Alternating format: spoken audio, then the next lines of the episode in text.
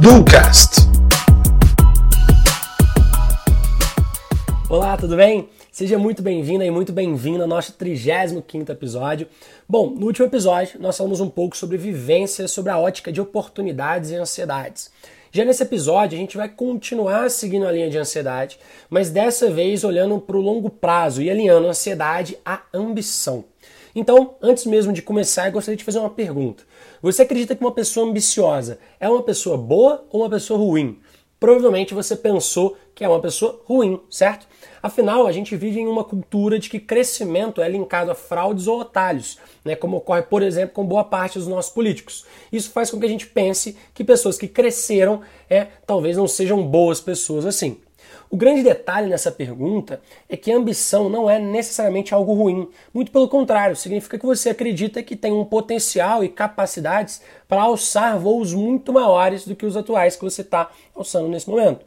O único ponto é que estes voos eles não podem acontecer a qualquer custo. Portanto, a ambição, na minha visão, é algo bom e eu vejo que o problema está, na verdade, em outras três palavrinhas muito famosas também e que a gente acaba esquecendo um pouquinho delas. Como diz um grande mentor meu, ganância, medo e impaciência aí sim podem te levar à ruína, ao não atingimento de objetivos e resultados.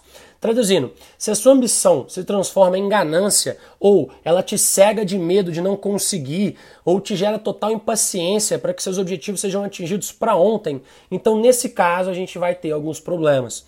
Como já falamos em alguns episódios anteriores, é comum a gente olhar para o meio externo como um critério de comparação, ou seja, eu abro o um Instagram, eu vejo que uma pessoa a princípio atingiu um grande objetivo e que você estaria parado no tempo se comparado com essa pessoa, certo? O problema não está necessariamente na ansiedade de fazer essa comparação, mas sim na forma com que você lida com essa comparação. Nesse caso, então, a gente tem duas opções. Você pode olhar para essa pessoa, tentar perceber o que, que ela fez, quais foram os erros e acertos e utilizar como inspiração e ou aprendizado, mesmo que esse aprendizado seja voltado para o que você não deve repetir. Ah, você não é obrigado a gostar dessa pessoa, mas independente disso, você pode retirar aprendizados dessa história, né, dessa trajetória dela.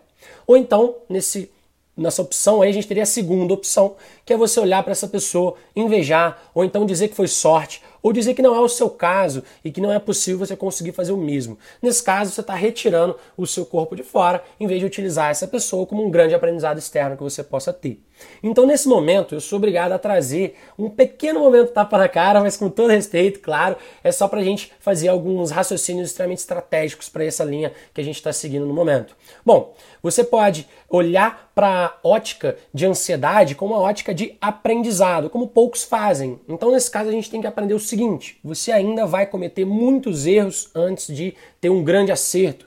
Você ainda vai perder muito dinheiro antes de fazer um investimento certo aí na sua trajetória. Você ainda vai trabalhar muito antes de não poder trabalhar. Você ainda vai fazer muita coisa que você não gosta antes de poder escolher apenas o que você gosta. E não, você não vai encontrar um lugar dos sonhos para trabalhar onde tudo é lindo, perfeito, maravilhoso. Esse lugar ele não existe, né? Você não vai é, necessariamente passar toda a sua semana fazendo o que você gosta. Afinal, é, que você disse mesmo ali, né? É, você sabe exatamente o que você gosta? Né? Você tem essa certeza? Você tem essa clareza? Se nem a gente tem essa certeza ainda, como que eu vou garantir que eu vou passar a minha semana inteira fazendo exatamente o que eu gosto? Dado todas essas contextualizações, é importante a gente saber trabalhar com uma linha de aprendizado e não com uma linha de ansiedade negativa. Se eu olho para algo que eu não gosto e percebo que é um caminho intermediário para atingir o que eu gosto, eu vou utilizar sempre a ótica de aprendizado para que eu consiga pular essa etapa o quanto antes. Agora, se eu olho com a ótica de que, nossa, que é algo chato, que é algo desagradável, não gostaria de estar fazendo isso, você vai continuar preso nessa linha de raciocínio por um bom tempo. Mas, para que esse episódio não fique apenas dentro da fritação, tá? E a gente possa trazer execução, que é a regra por aqui, bora pragmatizar todo esse processo com alguns planos de ação bem bacanas. Bora executar?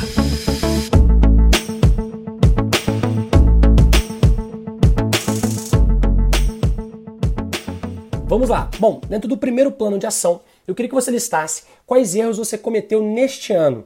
Mapeie aí o porquê desses principais erros.